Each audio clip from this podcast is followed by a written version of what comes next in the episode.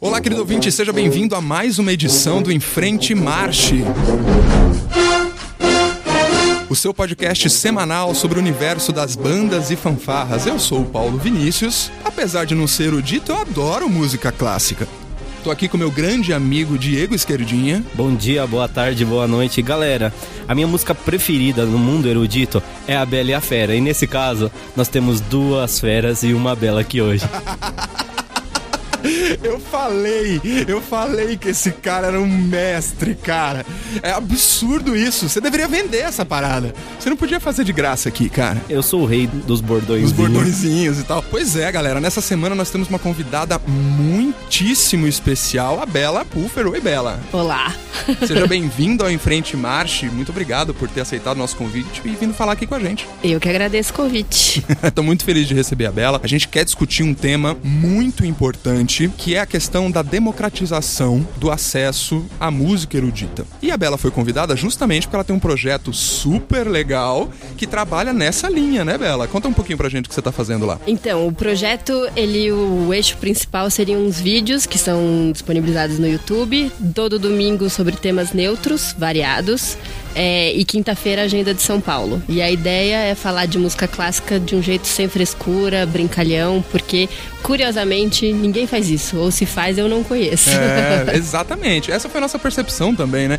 Normalmente a galera confunde as pessoas que gostam de música erudita, que curtem um pouco, que são instrumentistas, que estudaram música e tal, com aquela galera engomadinha, com gravata borboleta e tal. Assim, amigos, eu preciso dar uma perspectiva para vocês aqui. O meu amigo esquerda, ele tá com uma baby look preta, uma tatuagem Uh, que seria um tribal dos músicos, eu diria.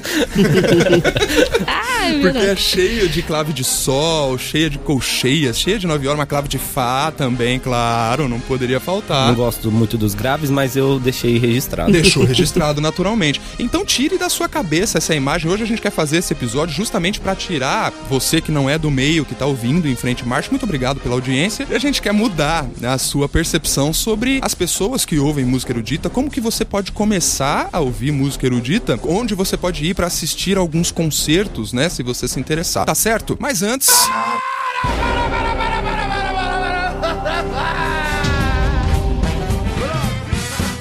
Exatamente, esse é o nosso momento João Kleber, o momento onde a gente dá uma paradinha no nosso conteúdo para trazer para você os recadinhos da paróquia e como nós estamos tentando é, consagrar aqui no nosso programa. Nós temos uma convidada. Eu, eu, vou parar de chamar de convidada, porque eu acho que não é mais convidada, acho que é integrante da mesa, né? A nossa a integrante da mesa, a vovó esquerda. Oi, vovó esquerda. Boa tarde, galera! Tudo bem com vocês? Mais uma vez aqui andando com esses meninos que eu nem sei para que que serve marchar até agora que eles não me explicaram. Ao mesmo tempo, eles estão me convidando agora, eu tô ficando famosa porque agora eu tenho um Twitter, sabia? A senhora tem um Twitter agora? Tem um Twitter porque as pessoas falaram assim pra mim: cria um Twitter, cria um Twitter. Tá todo geral falando Twitter agora. A senhora criou um Twitter, vovó esquerda? Criei um Twitter, é arroba vovó esquerda. Que maneiro! Olha aí, galera, vamos seguir a vovó esquerda. E como é que foi a repercussão, vovó? Conta pra gente. Como é que as pessoas te abordaram? O que, que eles acharam da sua participação no nosso último episódio? Na verdade, eles vieram me xingar porque não acharam muito aquele negócio ponto com barra. que eu passei errado, né? É que a senhora tem um problema de compreensão com esses códigos modernos, né? Esse negócio de ponto com, barra, qualquer coisa. A senhora falou ponto com barra porque é a forma normal de ler, naturalmente, né? Então, eles me, me criticaram primeiro. Aham. E aí depois vieram falar que tava muito legal, que, Que deram bom, muita que risada. E falaram assim, ai, faz de novo pra mim dar risada. Eu falei que dar risada vai pro circo hoje. Eu não sei se a senhora percebeu, vovó esquerda, mas a gente tem uma convidada muito especial hoje aqui no, no Em Frente Marche. é, então, e aí eu vou, se ela quiser, até falo os negócios dela, mas eu vou falar meio errado. Pois é, Bela, a vovó esquerda, ela é uma personagem que acabou se, se consagrando aqui no Em Frente Marche, porque o esquerda começou a falar de algumas coisas, né, que ela aprontava por aí mundo afora. Eu falei, não, impossível. Vamos aproximar a terceira idade da produção de podcast, sim. É importante ter representantes e tal. Não foi isso, vovó esquerda? E a senhora veio fazer parte do podcast, não foi? É, então, ainda o pessoal falou assim que eu falei errado podcast. mas pra mim era pau no gato, podcast. Não, re- realmente, realmente a senhora cometeu alguns erros no episódio passado, mas nada que a gente não possa tentar corrigir, mas eu também não quero tirar a sua naturalidade, tá bom, vovó esquerda? A senhora fale como a senhora quiser. Vamos começar pelo nosso site. Qual que é o endereço do site do Enfrente Marche, vovó esquerda? É, Tem endereço lá na sua casa? Eu Tem o. CEP do site. Tem?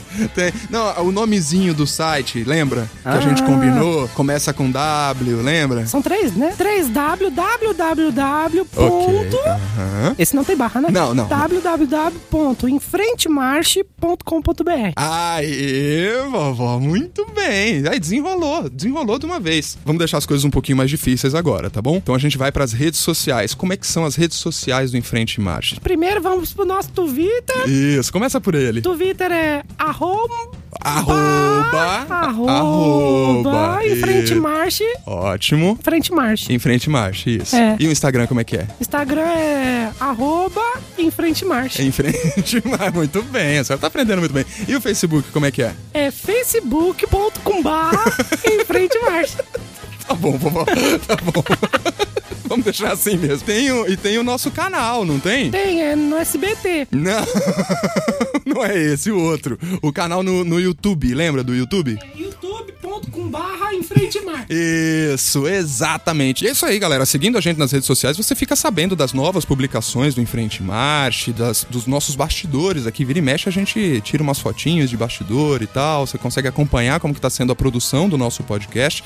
Você fica sabendo de novidades, consome outros conteúdos, outros materiais que a gente tá distribuindo via redes sociais, tá certo? E eu queria abrir um espacinho aqui pra Bela falar um pouco sobre o projeto dela, sobre o endereço para as pessoas consumirem o conteúdo que, diga-se de passagem, fui lá no canal do YouTube, consumi e adorei. Bela. Ah, que Parabéns, ótimo. muito legal, cara. Conta pra galera aí como é que faz pra te achar. Então, tá tudo reunido num site que chama belaclássica.com.br. Uhum. Aí lá você consegue achar os vídeos, você pode ir pra página do YouTube, que o grande lance é se inscrever no canal, que aí você consegue ter as atualizações.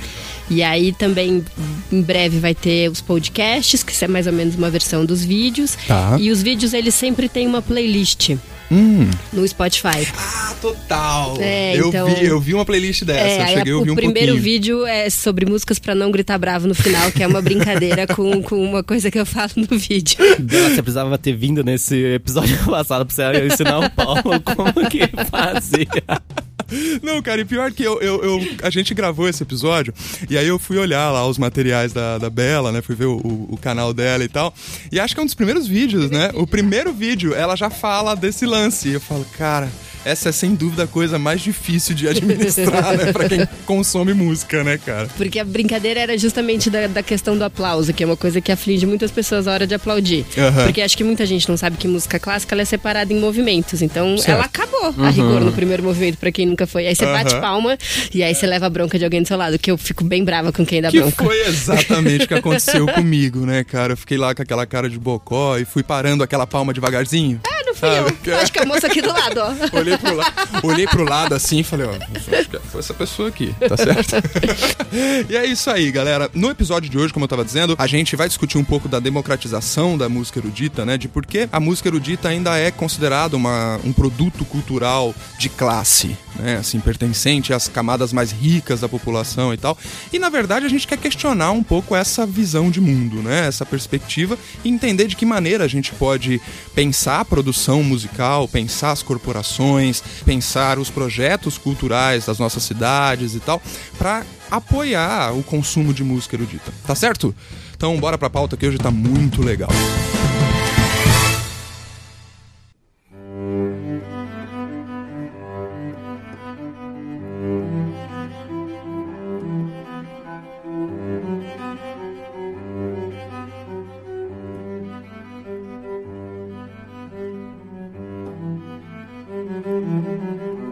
Vocês sabem que um dos problemas que a gente mais aponta aqui no Enfrente Marche é a questão do público nos concursos das fanfarras e bandas. Mais do que nunca, o público dos concursos são os próprios componentes das bandas, né? Que terminam a sua apresentação, trocam de roupa e vão para as arquibancadas assistir as outras bandas. Acontece que isso faz parte de um problema um pouco maior né? Eu diria um pouco mais profundo, que tem a ver com a formação de novos públicos, né? A formação de um público novo para a música erudita de forma geral, né? Ou pelo menos para a música instrumental, vamos colocar dessa forma, que eu acho que fica um pouco mais, mais adequado. E o que, que a gente quer discutir aqui hoje? Primeiro, a música erudita ainda é uma coisa para uma classe muito, é, né, enfim, para os mais abonados, né, para aqueles mais favorecidos na sociedade, isso ainda é uma regra. Que tipo de ação que tem sido feita para que as pessoas tenham acesso à música erudita, né? Que tipo de projeto? Porque vejam, isso é um ponto que eu estava comentando com o esquerdo e talvez a gente possa usar isso de, de, ponto de partida.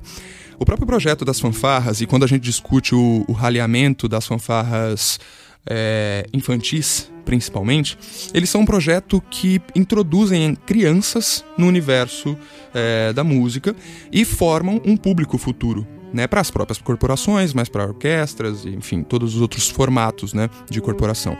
E você veja que no nosso meio, as próprias bandas, tanto bandas marciais quanto fanfarras, infantis estão sumindo. Elas estão desaparecendo aos poucos. Nos, em alguns concursos já não tem, não existe mais a categoria. Né?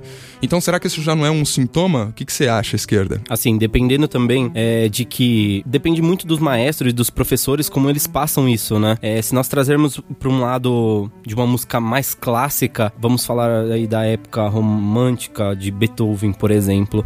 As pessoas acham que de hoje, principalmente as crianças hoje, até o público que não conhece, eu acho que não tá tão próximo assim. Mas eu acho que a música erudita contemporânea, essa já conversa um pouco mais com a gente, pelo fato de também ter um pouco daquele diagnóstico que nós fizemos lá atrás da música de Game of Thrones, de algumas músicas do, dos filmes que foram. Eles têm um tema mais marcante. Então essas músicas são mais lembradas e acho que são mais agradáveis aos ouvidos do que ver uma, uma composição de Bach em Ré menor. Claro. É, a Bela acho que nesse primeiro vídeo também, né, Bela, você discute por onde começar, né? Quais características o seu por onde começar ali trazem para esse público que nunca ouviu e tal? Por que, que é um bom começo aquele ponto? Qual foi o ponto e por que, que é um bom começo? É, eu acho que o primeiro passo para assistir alguma coisa é saber o que você vai ouvir, justamente porque o repertório é muito grande. Pode ser uma missa barroca, pode ser uma música de rodopiar no salão, pode ser uma coisa super romântica ou pode ser um heavy metal.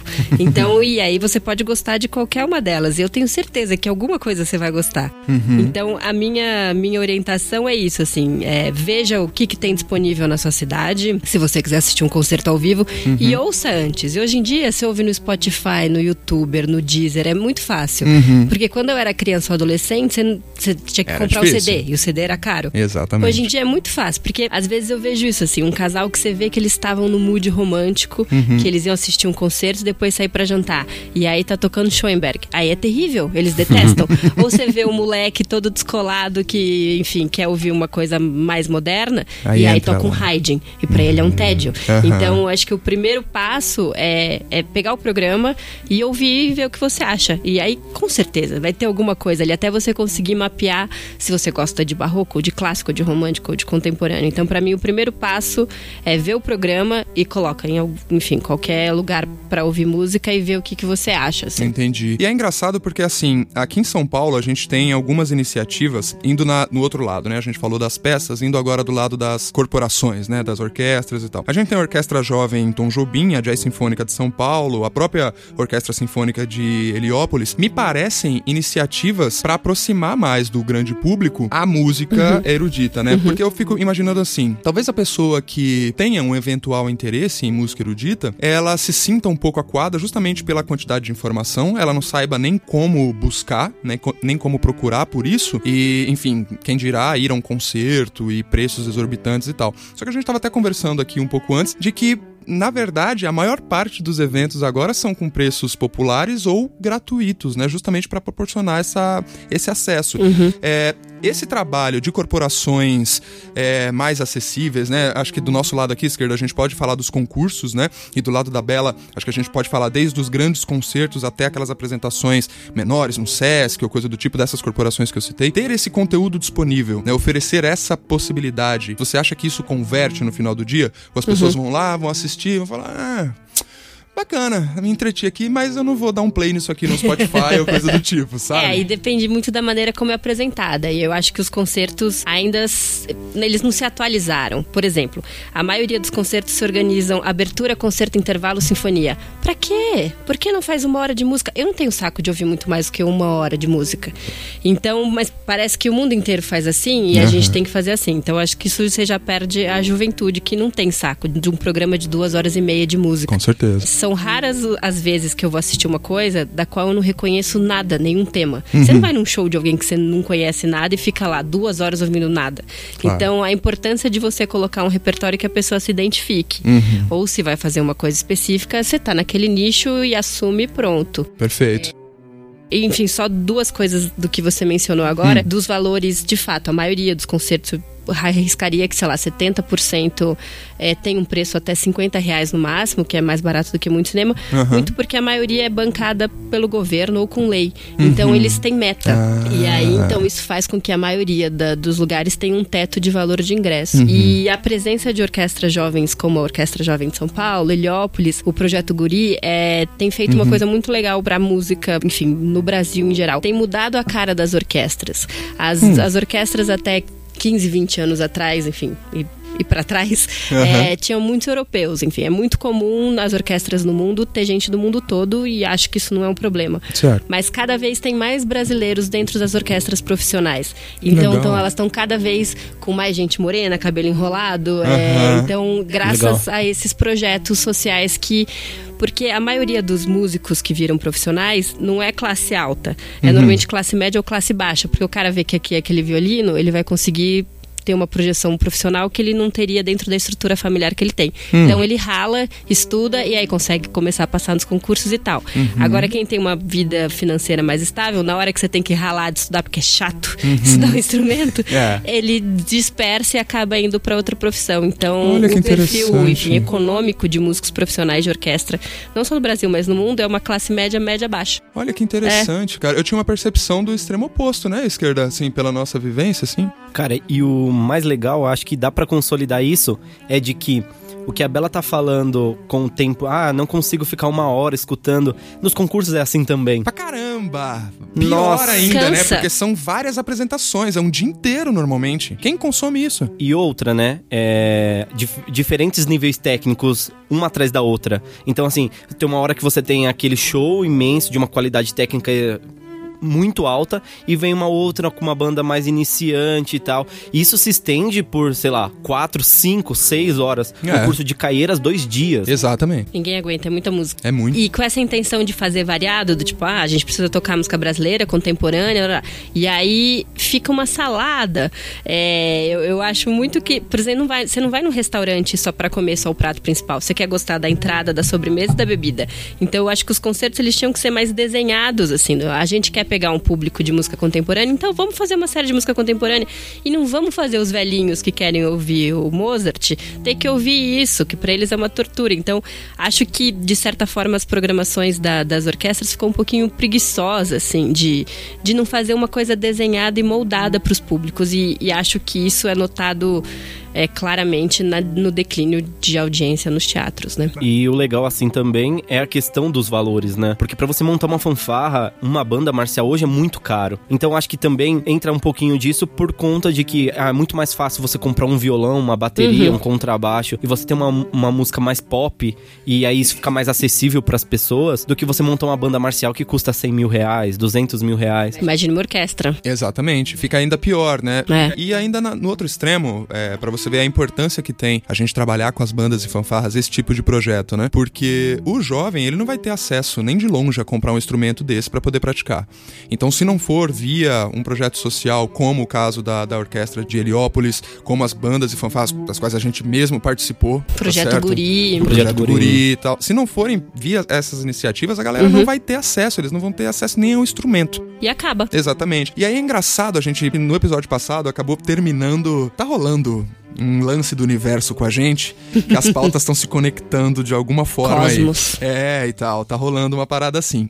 E a gente terminou justamente discutindo a gente mudar a cabeça, porque no meio de bandas e fanfarras, Bela, Hum. a gente também sofre disso. As apresentações, sei lá, são há mais de 50 anos, mais de 60 anos do mesmo jeito. Então, entende? exato. E aí é claro que o público não vai se envolver, o público não vai se engajar com esse tipo de, de formato, né? E na outra ponta, a gente tem uma experiência americana né, que foi o que a gente estava mencionando né, no episódio passado, que é do extremo oposto. Então eles colocam as drum corps, né, eles colocam lá as marching bands no- nos estádios de futebol, seja nos intervalos do- dos jogos, né, ou até em apresentações exclusivas só de, de, de bandas e tal, mas que é um puta espetáculo, é um show visual. Você vê algum tipo de paralelo é, na sua experiência, na- na- nas coberturas que você faz, nesse universo mais das, das orquestras e tal, alguma experiência internacional ou até nacional é, de uma mudança na proposta das, das apresentações, dos concertos, que vá mais nessa direção do que a gente É precisaria muito para construir um difícil, público? né? Porque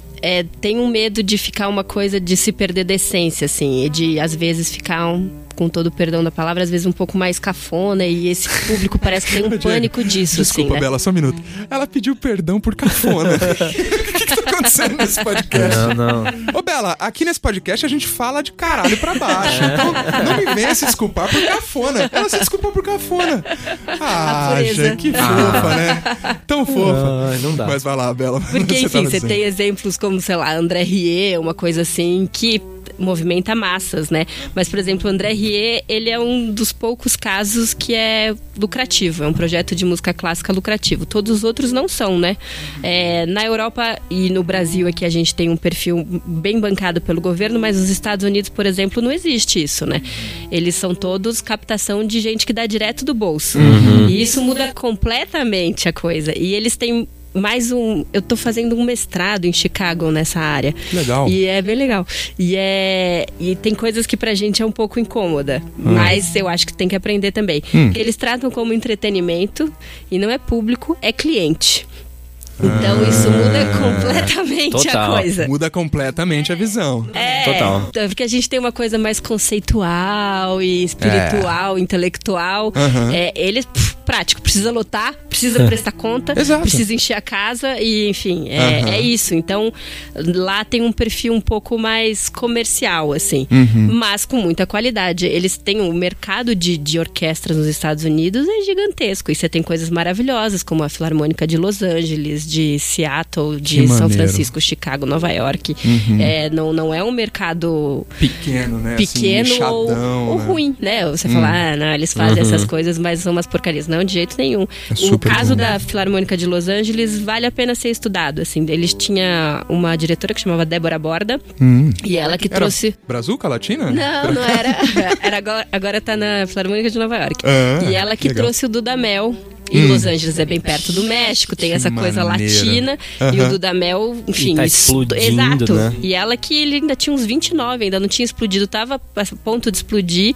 E ela faz tudo, assim, faz concerto no meio-dia, ela tem várias propostas fora da casinha e é uma das orquestras de maior orçamento e maior público. É, legal. então há ousadia também, assim. é. Só que a gente ainda preso, talvez, a um pouco, um certo purismo, né, em relação à música, pode acabar perdendo esse tipo de oportunidade, né? Tem uma coisa de um medo, assim, de, de arriscar. É, e, e as grandes tinham que arriscar, porque, por exemplo, a USESP foi um exemplo, ainda é um exemplo de estrutura de orquestra. Depois você teve a Filarmônica de Minas Gerais, de Goiás, que todas fizeram no mesmo molde.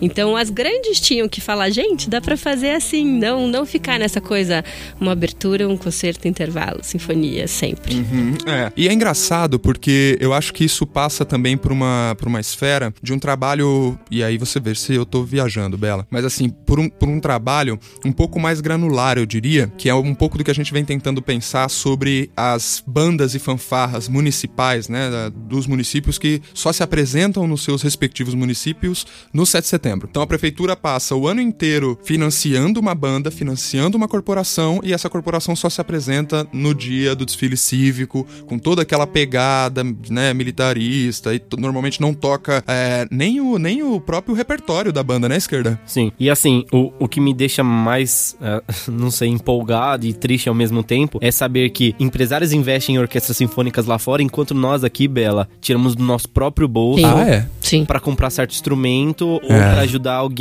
pegar um ônibus. Uhum, E olha só, é, de ver que realmente coisas grandes funcionam de uma forma que talvez, se nós olharmos, e é uma coisa que a gente fala muito aqui, talvez se nós olharmos lá pra base, se a gente olhar lá pros nossos pequenininhos, eu acho que a- aí começa o- a coisa. Ao invés de nós pegarmos aqui, nós mais velhos, ter que incentivar de alguma forma, a gente tem que, sei lá, pegar no nosso bolso e fazer um, um instituto aqui, ou fazer uma ONG aqui para que as crianças venham, né? E, e no final do dia é isso mesmo. É tirar a criança da rua. É o que os projetos hoje faz, fazem aqui, mas ao mesmo tempo é, é triste porque as coisas estão se acabando Sim. aqui. Né? Não, o projeto Heliópolis, por exemplo, é a última vez que eu vi o orçamento anual deles é 15 milhões. Você fala 15 milhões é bastante dinheiro, mas para uma cidade como São Paulo, um projeto de 15 milhões, tinha que uma pessoa bancar. E eles sofreram, tiveram cortes e tudo mais, diminuíram O apresentações. guri pra próxima acabar. Sim, É. exato. Teve uma ameaça séria ao guri esse Exato. ano, né? Todo o debate político, enfim, cultural que a gente tem é sempre cai nessa coisa do buraco da educação que tem, né? E a educação musical entra também nesse, nessa rede Ah. que falta, né? Nas escolas. É. Eu. Por sorte, a minha avó era professora de piano, então todas as netas foram obrigadas a estudar piano. E pronto. então, naturalmente, por, por uma questão familiar, a gente pode ter acesso à música desde muito pequenininha. Aham. Mas tinha que ser isso numa estrutura macro, né? Você não precisa virar musicista, eu não sou musicista. Uhum. Mas, enfim, acabei encaminhando para trabalhar com música, mas te desenvolve a sensibilidade, é valorizar um trabalho de um músico. Eventualmente, se você for um empresário e gostar, sei lá, de tocar trompete, aí depois você vai doar com muito mais facilidade um dinheiro para um projeto do Aham. que se você nunca teve nenhum vínculo com aquilo, né? Uhum. É, então eu acho que essa base educacional, que no fim do dia é muito do que a gente discute, né, pro próprio, para as próprias bandas e fanfarras continuarem existindo, né, a questão da formação da base para que se aumente a qualidade e tal. Mas por outro lado, eu acho que falta um pouco dessa dimensão é, mercadológica de fato. Porque a gente fica sempre se perguntando. Isso foi uma pergunta que eu me fiz mesmo quando a gente começou a fazer esse podcast. Qual é o tamanho desse público? né? Qual é o tamanho da nossa área de influência, né? do nosso potencial de influência para que a gente seja um produto vendável no mercado, para que anunciantes interessados no nosso público-alvo eh, vejam a gente como um veículo pertinente dentro desse público. E, na verdade, a gente não mensura muito bem. Eu tava pesquisando para a pauta desse programa de hoje e eu fui tentar, eh, assim, tive uma puta dificuldade de acessar o tal do cultura em números né, que eu acho que é um. Enfim, são alguns dos dados sobre investimento em cultura no Brasil e tal. Eu tive uma dificuldade, assim, relativamente grande de achar as informações na internet, de achar onde que tá a grana, qual que é o público, quais são as pessoas atendidas, qual que é o volume de pessoas atendidas, é, qual que é o resultado desses projetos, né? Quantas pessoas são atendidas por esses projetos, seja músicos formados, sejam públicos que o público que ouve essas apresentações e tal. Isso realmente é uma coisa, me parece de fato uma coisa que é feito um pouco é, meio que no feeling. Intuitiva. Isso. É, a gente não tem um, um padrão de projetos a médio e longo prazo, né? É, então eu acho que todos os projetos de fato são, são de uma maneira muito intuitiva, uma coisa muito brasileira. A gente não pesquisa. Uhum. Por exemplo, ah, vamos estabelecer que horário a gente vai fazer essa apresentação. Acho que oito é bom. Baseado no que, que você acha que oito é bom? Não é? Como e, assim, né? E, isso é, eu, vi- eu vi os borbotões assim acontecer. E, e acho uma falha. E acho que os poucos números que a gente tem é só por uma questão de prestação de contas Sim. do governo. Senão a gente não teria nenhum. É, foi essa percepção que eu tive. É, mas é, é isso, né? Ou umas pesquisas muito suspeitas, assim. Bem é, né? é, sei lá, uma pesquisa de música clássica com os assinantes de uma orquestra. Mesma coisa que você fazer uma pesquisa de futebol no Maracanã. É, é imbecil, né? É, exatamente. Então, tem que ampliar, mas é, eu não sei. Aí eu não sei dizer se isso é uma lacuna de institutos brasileiros ou se é uma preguiça do meio cultural. Aham. Mas de maneira geral, eu sinto muita falta de um profissionalismo business, assim, é, na, na área cultural. É total, cara, porque eu tô- você sabe que eu sou eu sou em cima do muro pra sempre, né, cara? É, não tem jeito. E aí eu fico de um lado mercadológico e do outro com a outra bandinha do lado, né, cyberodara, sensível, musical, artístico das humanas, né? E, de fato, assim, a galera tem uma preguiçinha, né? Você vê um Excel, o nego já sai vomitando tal. O pessoal tem. dá, dá coceira na galera quando vê uma planilha e tal. Mas, assim, esse tipo de, de estudo, esse tipo de análise é fundamental, cara é fundamental, justamente para que você entenda quais as características principais daquele público, quais são os principais problemas. Né, que, que enfim, é, do ponto de vista de financiamento, é claro, eu tô querendo dizer, né? Então, é, é, como que a gente mede isso? Até para que haja um mercado interessado, legal, cara, putz, bacana, mas e aí? Qual que é o tamanho? Uhum. Né? Qual que é o público potencial? Qual que, qual que é a grana que já circula nesse meio, né? Porque assim, isso é um ramo e pronto, assim, é, é, existe uma economia acontecendo nesse, nesse setor. É, qual que é o tamanho da grana que acontece agora e quanto mais poderia ser feito? Esse tipo de informação talvez desse suporte para que a gente pudesse pensar alguns desdobramentos, né?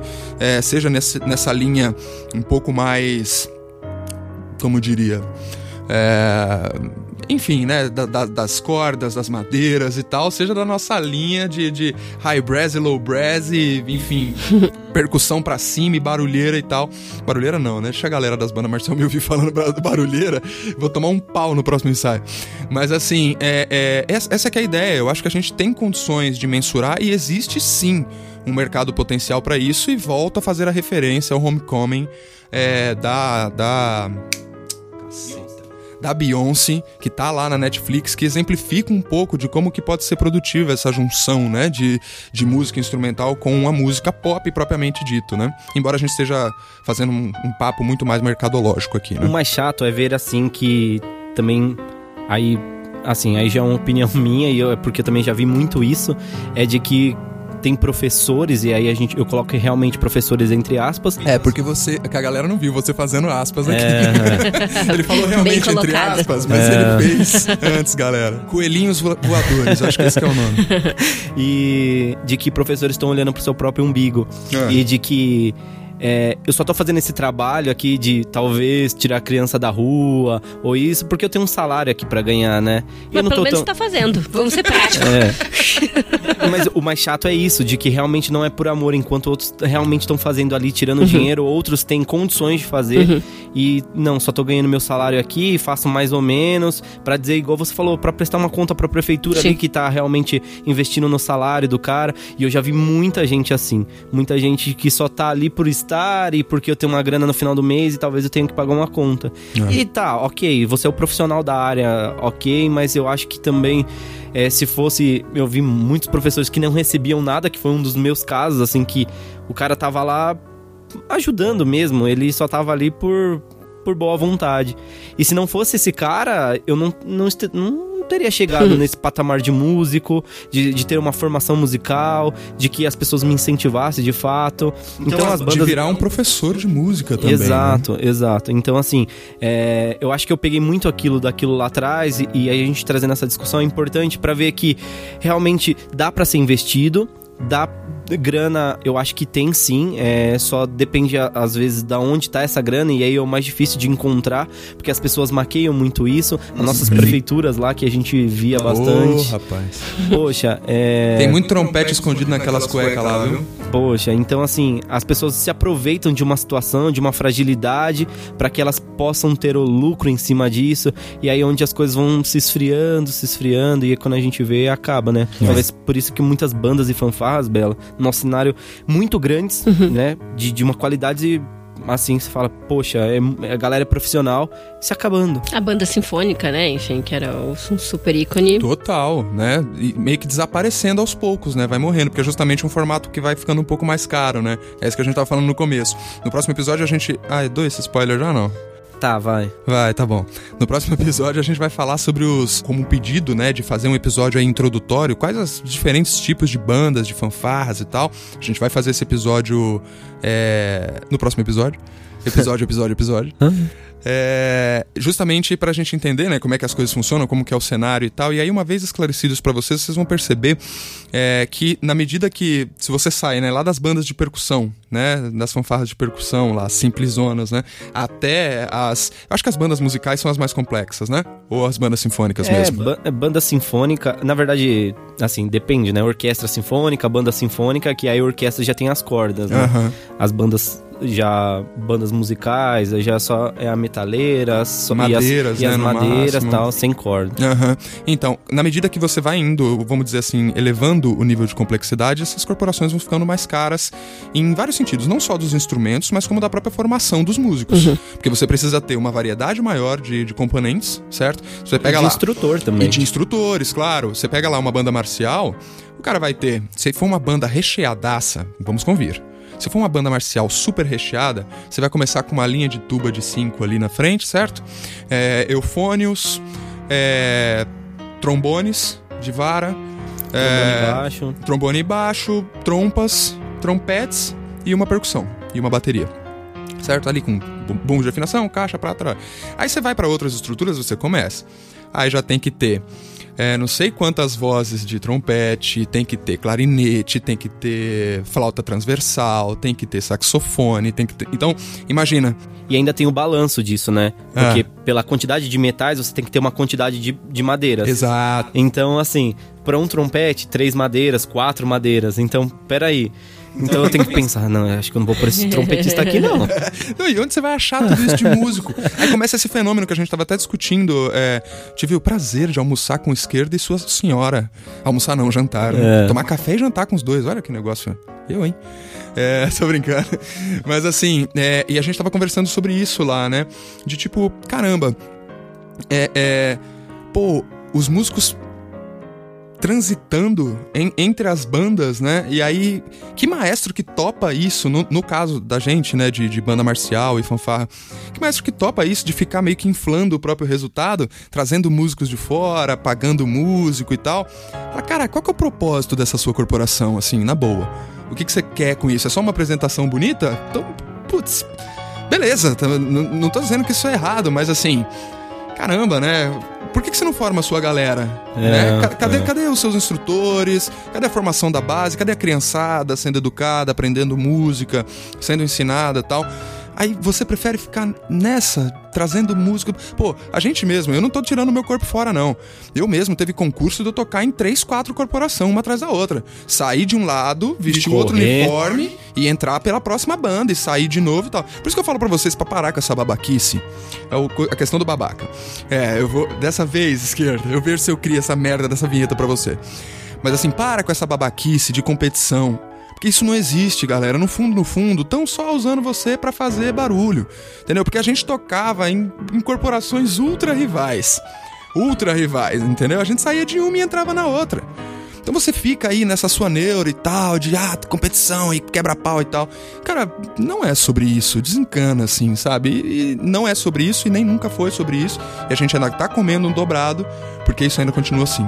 E, e linkando isso, aí o que a Bela falou é justamente isso, né? De que a música erudita tá vindo para as classes mais baixas e aí ele tem uma projeção para que ele possa ser um músico profissional. É isso, pronto. É, você fecha o ciclo, né? Poxa, é isso, cara. Eu, eu formei uma banda marcial, uma fanfarra que seja, Bela. Peguei uma criança, introduzi ali aquela música erudita é, de uma forma. Ah, tão influência do maestro ou não, de uma forma. Mas ele, ele tá tendo ali uma iniciativa e é daqui um tempo, com 15, 16 anos, ele pode fazer uma prova de uma ULM, passar e começar a ter uma projeção de músico de verdade. Cara, sair da realidade que eu tô através da música erudita. É só uma questão de ser exposto, né? Uhum. É isso, não, não, não é, não tem muito segredo. É só Exato. mostrar e falar, ó, tem isso, você quer ou não? Porque a criança pode olhar e falar, "Ah, achei isso bem chato. Ou não, mas sabe que existe. Aham. A gente não pode supor que as pessoas não vão gostar de música Não, erudita exato. e tal, É. só porque não foi oferecido, que a criança não vai querer estudar música porque E não foi pode não gostar também, não tem problema. É, e tudo bem, né? E tá tudo bem. E tá é. tudo bem, tipo, beleza, não é pra todo mundo também dessa forma, Por né? exemplo, eu não gosto de dança. Não é que eu não Bela? gosto, assim, mas eu vejo, eu, eu, eu, eu, eu me distraio com os corpos, eu fico prestando atenção em outras coisas. Não é uma coisa que sensivelmente me Engraçado. toca. Eu te olhei, é, o rádio não tem, não tem tela, né, galera? Vocês não vão ver o rostinho da Bela, dela, vá lá no canal dela no YouTube pra assistir o conteúdo dela. Mas assim, na hora que eu bati o olho em você, eu falei, essa moça dança. Não, não, zero dança. Bailarina clássica pra mim. É, falei, não, essa moça dança. Enfim, e de maneira alguma eu quero que não exista dança, mas não é uma arte que me sensibiliza. É, não- E música erudita ou banda, a pessoa pode olhar e falar, ah, que bom que tem, mas não quero Exato, pra mim, assim. exato. Mas tem que saber que tem. Uhum. E aí é interessante que é o seguinte: a gente, nesse podcast, a Bela, com o trabalho dela lá com o Bela Clássica, a gente faz justamente um trabalho de informação para o consumo. Né? Então é uma curadoria, em alguma medida, né? É, de um conteúdo que eventualmente as pessoas não têm tanta profundidade ou que desconhecem completamente e que precisam também dessa orientação.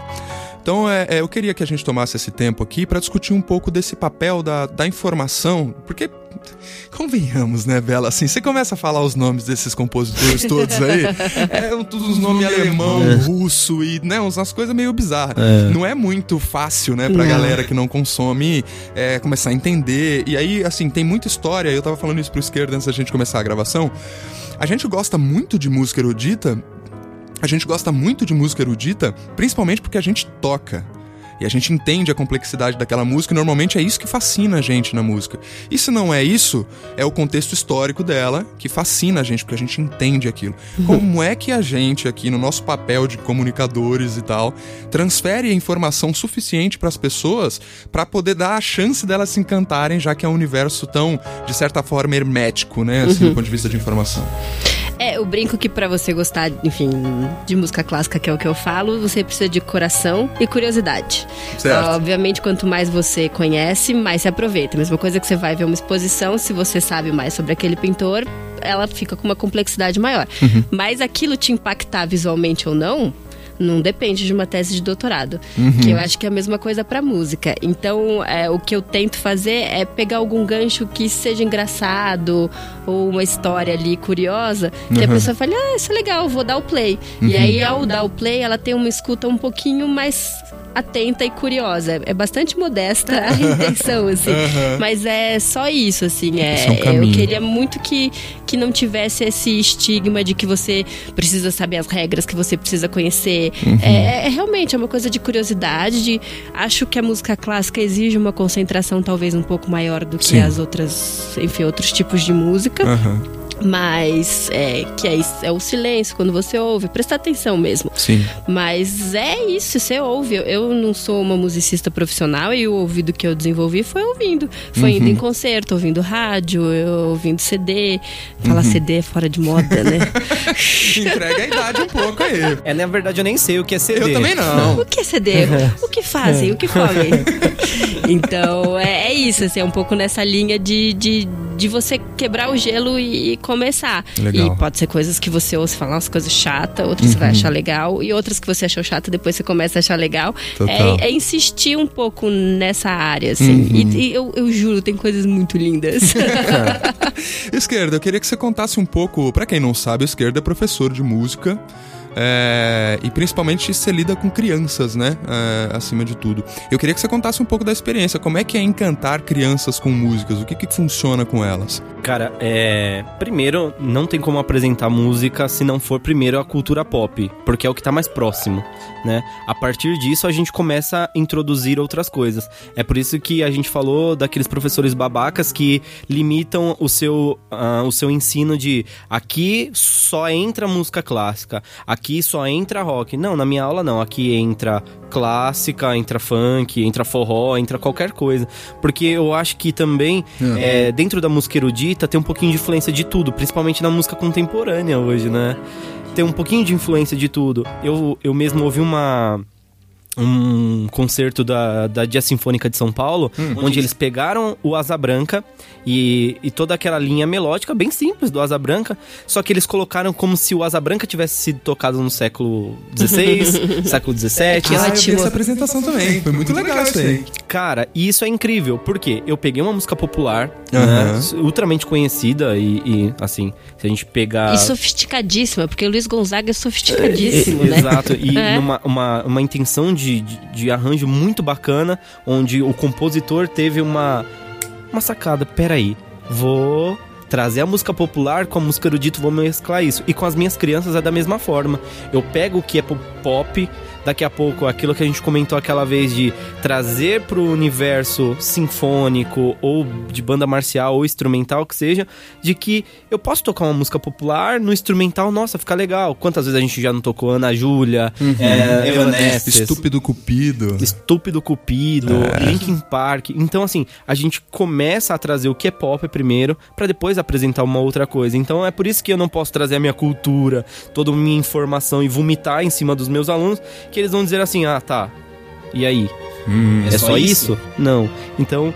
é, eu trago toda essa influência pop, obviamente, porque é uma coisa meio, meio normal, né? O que eles fazem.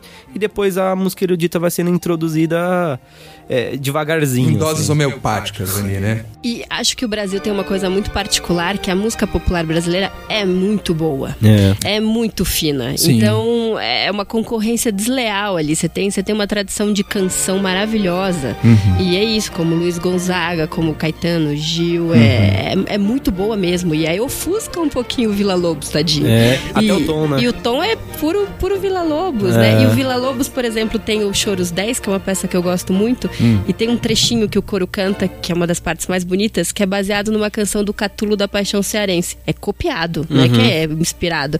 Então ele pegou uma, uma musiquinha popular, colocou ali numa coisa sinfônica. Você ouve aquilo, brasileiro, não tem como não, não se envolver. E você tá ouvindo Vila Lobos. Total. E talvez aí tenha uma formulazinha, né? Acho que aqui é, é ele deixando pra gente uma, uma fórmula de como talvez é, ampliar esse, esse acesso. A gente tem procurado trazer essa linguagem mais leve, procurado misturar com temas da cultura pop, discutir, sim, trilha sonora do Game of Thrones, discutir, sim, trilha sonora de Vingadores e tudo mais, né? Do universo sinfônico da Marvel, porque talvez esse seja um dos caminhos pra gente fazer essa introdução, né? Pra gente. A gente tava comentando hoje no trabalho, antes de vir pra cá, eu tava ouvindo os sete temas do Rei Leão e lembrando, né, lá do primeiro, do primeiro episódio, de como que aquilo, né, somado ao filme, a música super atrativa e tal, como que aquilo te leva fácil, né? Sendo isso uma porta de entrada, caramba, seria super fácil, né, a gente trazer as pessoas pra perto, Os né? filmes do Kubrick, né? Que, enfim, Total. usa muito. E aí até hoje você toca o Zaratustra, as pessoas vibram ali no comecinho. Pô, Strauss, depois é difícil, é baseado no Nietzsche. Olha quanta coisa difícil junta.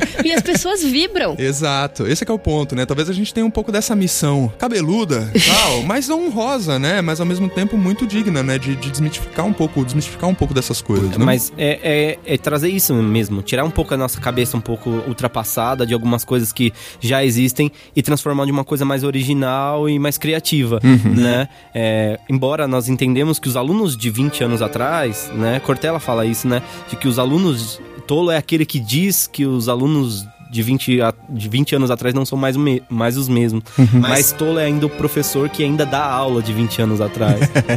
E as Então- programações e as instituições culturais estão com 20 anos atrás, né? Uhum. Essa, Quais, esse é o quais mindset, exemplos né? de instituições culturais de música que vocês conhecem, que vocês falam, ah, esse faz uma programação de ponta? Ah, eu diria que assim, dos projetos que a gente tá envolvido, né, que a gente tá mais próximo, é, e aí eu, eu vou falar das bandas, propriamente dito, porque assim, concursos, me desculpem, é, galera do meio aí, se você tem algum, mande pra gente lá no, no faleconosco, arroba enfrentemarche.com.br, que a gente vai adorar saber, mas assim, a maioria dos concursos que a gente vê por aí não. Assim, a gente discutiu um pouco da regra de. Ah, toque uma música de confronto, né? Dessa mudança nas regras dos concursos. Toque uma música de confronto e uma música popular. E que na música popular, mesmo assim, a galera ainda escolhe fazer umas músicas que não são tão populares assim, né? É, é que a coisa não, não, não empolga tanta galera. Só uma exceção, o campeonato de Itapevi que nós tivemos lá, que a galera, quando foi pra tocar popular, tocou mesmo, o pessoal levantou e adoraram as apresentações. Mas eu diria, chamando até pras bandas para as bandas marciais que têm projetos é, super complexos, né? Assim, eu diria a própria Lira de Santana do Parnaíba, né? Que é um projeto super amplo, né? Que envolve o conservatório, forma crianças e tal. Tem banda juvenil, tem banda sênior e tal. Não posso deixar de mencionar de forma alguma a Lira de Mauá, que eu acho que é o maior exemplo de banda marcial, assim, de projeto exitoso de fato, que os caras trabalham as crianças, né, desde, desde a base mesmo, criancinha, e o cara tem ambiente, tem lugar, tem abrigo até a vida adulta e depois, se ele continuar estudando música ou não, né? Tá lá a banda sênior para caras de qualquer idade, né? Músicos de qualquer idade poderem tocar. Então acho que existem alguns, alguns, algumas exceções né, no universo de bandas e fanfarras, com prefeituras que é, apoiam muito seus respectivos projetos que dá até uma, uma inveja, né? Assim, você fala, caramba, que legal. É, não, não fala isso não, que isso é racismo. Esse negócio de, de, inveja branca é racismo. É, mas então, cara, é, é, pô, tem alguns projetos que são super legais que mostram como é possível você integrar justamente a educação básica municipal uhum. à música. Então essa criança sai da escola já aprendendo música perfeito, e tudo mais, né? né? É perfeito. É perfeito. Que foi um pouco do nosso caso, né, esquerda? A gente começou a tocar com 11, 10 anos de idade em projetos voltados para crianças mesmo. E fomos. Bom, eu, eu parei e tal, mas você não parou, né? Foi direto e continuou a sua vida, né? Fala aí seus exemplos. Acho que a Cacau Show, o projeto lá da Cacau Show que você participou, é um bom exemplo, né? É, a, assim, acho que a banda que mais fez isso e anda fazendo, e se você olhar os vídeos, Bela, depois a gente manda pra você dar uma olhadinha, é a Fama, né? A Atibaia. A, a Atibaia eles, eles fazem o mesmo padrão chamado faminhas, que é as criancinhas. Uhum. Então eles fazem as faminhas, eles dão a mesma estrutura de de padrão mesmo, do que a fama é, a banda sênior é. Então, os, os músicos são os professores das faminhas, então eles dão a mesma estrutura, desde corpo coreográfico, o jeito que roda a bandeira, o jeito que marcha, o jeito que segura o instrumento.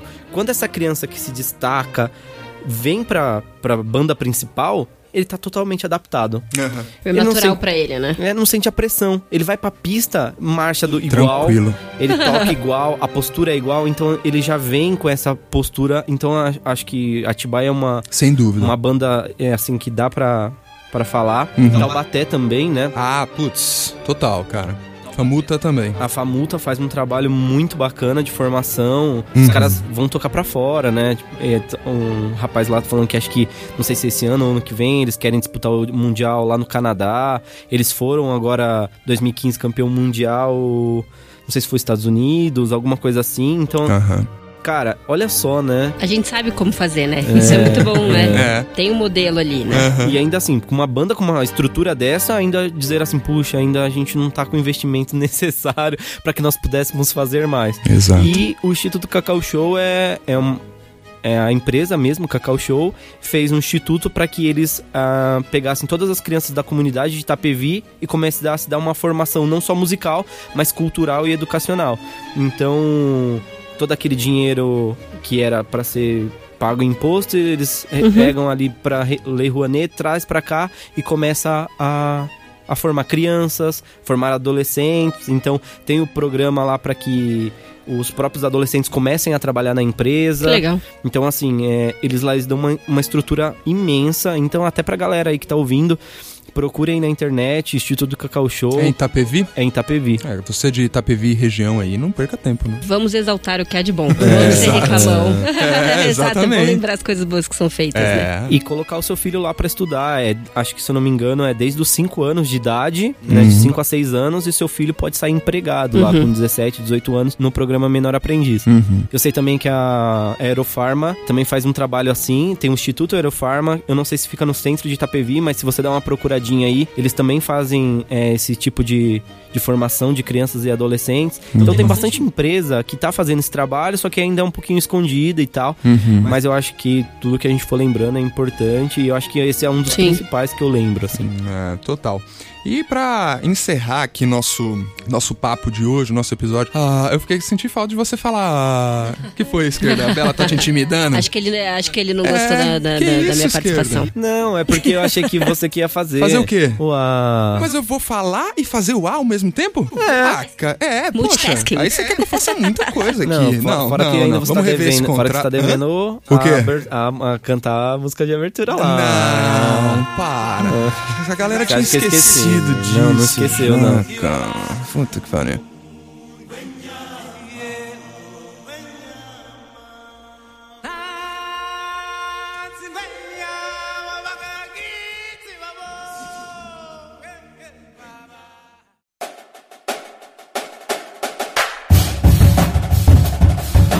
Encerrar o episódio de hoje aqui, eu gostaria de abrir para as considerações finais é, e deixar, obviamente, que a Bela abra as nossas considerações finais. Bela, com a sua mensagem final, as suas redes sociais, a mensagem final que você tem aí pra nossa galera. Por favor, o microfone é todo seu. Ah, meu Deus, que pressão. não tinha me preparado pra isso. Calma, deixa eu colocar aqui, pronto. é, não, é só é reforçar isso, assim, que pra gostar de música clássica você não precisa colocar espartilho, você não tem que estar tá na faculdade, ser músico. Uhum. É a programação cultural de São Paulo, pra quem tá em São Paulo, né? Peço desculpas pra quem tá em outras cidades. é muito, tem muita coisa. E tem muita coisa com preço mais barato do que de cinema ou de graça. A Sala São Paulo, todo domingo às 11 é de graça. É, ou as mais caras sempre tem um jeito de você ver o ensaio, de você pegar o ingresso de última hora. Então, não é caro. Uhum. É, e vá assistir, ouça antes o que, que você acha. Tenta, porque é um, é um universo muito interessante. E como ele começou a pegar bem, sei lá, desde 1400, 1500, você tem muitos séculos. Imagine a produção da Anitta de 600 anos. É basicamente isso que eu tô oferecendo pra vocês. É muita coisa. Então, dá pra ouvir música, ó, tranquilamente. Caraca, desde 1400 tem coisa pra você rever, tá é, bom? É. Fica com essa discografia aí. Exatamente. Não, não tem Spotify que dê conta. exato, exato. E suas redes sociais, Bela? É, tem o site que reúne tudo, como eu disse no começo, que é belaclássica.com.br e redes sociais eu tô basicamente usando a minha própria, que é Bela Puffer. Uhum. A próxima vez que eu nascer eu vou ter um nome mais fácil. eu venho Bela Silva. É. pra não ter que falar pé de pato. Se eu ganhasse um real a cada vez estaríamos aqui na BBC. É. Não, cara, é engraçado que quando eu vi o nome a primeira vez, eu, é, é, um nome que, né, te deixa meio ressabiado. Rapaz, deixa eu prestar atenção na hora de escrever Bela isso aqui. Puffer. É, mas é puffer, puffer. Puffer, é fácil, é tranquilo. Isso, mas é falei, ah, de pato, de, é a vida é, toda. L de laranja, tá? Exato, é um saco, exato, é um saco. Exato. Eu te entendo. Beleza, siga a Bela lá nas redes sociais. Ela esquerda. Bom, eu tô muito feliz e dizer assim, Bela, seja muito bem-vinda. É sempre bom ter gente que tenha conteúdo e para passar isso pra galera, porque ainda acho que tem um paradigma muito grande em relação a isso. Então, pra gente que começou lá desde pequenininho, numa fanfarra, ter alguém que hoje tem um canal que fala sobre isso, talvez se nós tivéssemos isso na nossa época, Puts, as coisas seriam bem outro diferentes. Mundo, outro né? mundo. Então eu acho que essa oportunidade que a gente tá dando pra galera de trazer novas discussões, novas opiniões, isso é, é o que a gente sempre fala aqui, Bela, que a gente não tá aqui só pra falar, né? A gente tá fazendo isso porque a gente acredita realmente que esse universo que a gente foi criado, que é de banda e fanfarra, junto com a música erudita, ela realmente transforma vidas e, e é, acho que isso é o principal, né? É, de eu pelo menos acredito muito nisso, as pessoas me perguntam assim, esquerda, qual é o seu maior sonho? Né, eu digo que fazer com que minha arte, com que minha música resgate o máximo de pessoas possíveis para que elas não se tornem como eu, mas que elas possam ter oportunidades como eu tive no meio da música, assim. Então isso eu acho que é uma das coisas mais importantes que eu trouxe desde lá dos meus 10 anos, desde aqui, da minha caixinha lá, desde do surdo, né? Porque eu não comecei tocando caixa, que não me deixaram. Tem isso, tem isso. desde o meu surdo até agora. É, nunca imaginei que eu fosse fazer podcast, então olha só, ah, olha o que a música vem nos proporcionando e conhecendo pessoas que fazem as coisas acontecerem, isso é muito legal. Bom, as minhas redes sociais é Diego Paz 010 no Instagram e Diego Paz tanto no Facebook como no Twitter, como né, só até aí. só até aí. É. Então, beleza. É, Bela, quero agradecer muito a sua presença. Obrigado por aceitar nosso convite, vir aqui dividir um pouco do, do seu conhecimento com a gente. É muito importante, a gente sente que é, quando a gente decidiu fazer esse podcast, quando a gente decidiu abraçar esse, esse projeto, a gente estava abraçando uma missão também, né? De, de justamente tentar contribuir de alguma maneira com esse meio que fez tanto por nós, né? Assim, tanto do ponto de vista do humano, né, da nossa formação como seres humanos, da nossa sensibilidade, da nossa de aprender a trabalhar em equipe, né, no nosso caso, principalmente, de lidar com aprender a lidar com diferentes individualidades, com diferentes histórias, tal. Isso fez muita diferença pra gente. É, e claro, do ponto de vista profissional, né? Enfim, ajudou muito a gente. Então, é, a gente tem meio que um compromisso, né? A gente se sente na responsabilidade de, de alguma maneira, contribuir com esse meio. Então, a gente fica muito feliz que na vizinhança tenha mais gente trabalhando com isso, tenha mais gente com esse propósito, apoiando né, o desenvolvimento é, desse meio.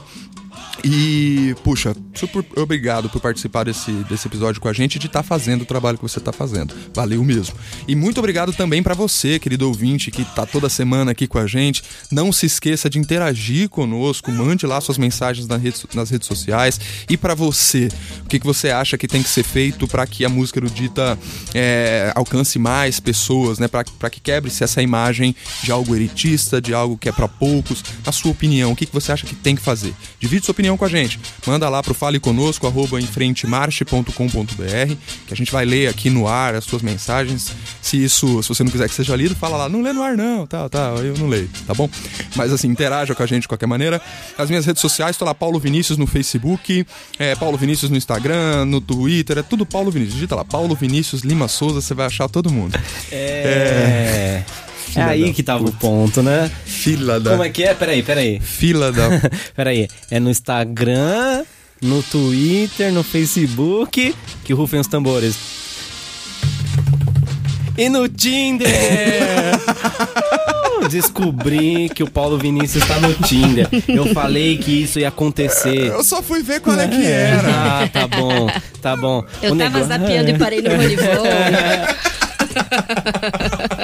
Eu só fui ver qual é que era. Eu falei, ah, cara, acho que já posso, né? Acho que- deixa eu escolher lá a melhor foto que eu tinha e tal. Agora a gente tem mais uma aí pro do Paulo Vinícius, então. É, assim, eu não sei onde você mora, mas Ai, assim, cara. no Tinder tem um, um raio de quilometragem. Assim, dependendo de onde você tá, coloca assim um raio de quilometragem, tipo uns 100 quilômetros, 60 quilômetros. Paulo Vinícius, barbudinho tal. Barbudinho bonitão, segundo minha mãe. E óculinho, assim, tal, meu, você vai curtir, vem babando que o pai tá... Que isso, cara? Eu não faço esse tipo de cara, moças. Por favor.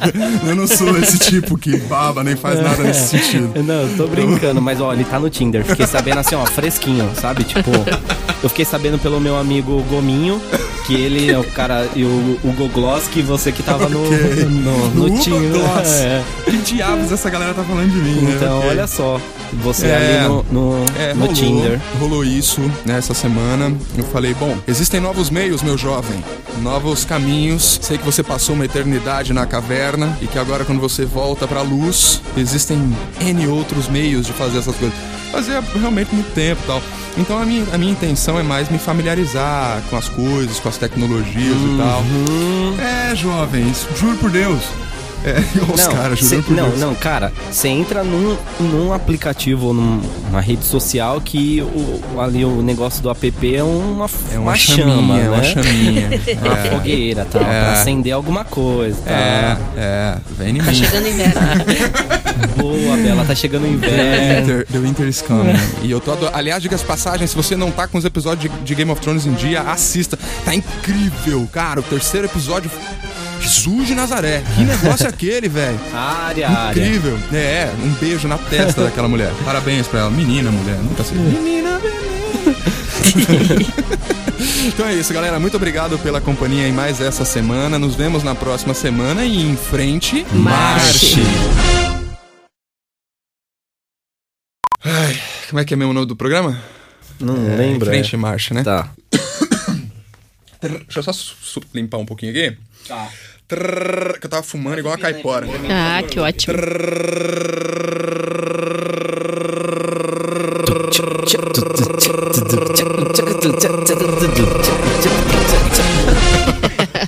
Ficou muito bom.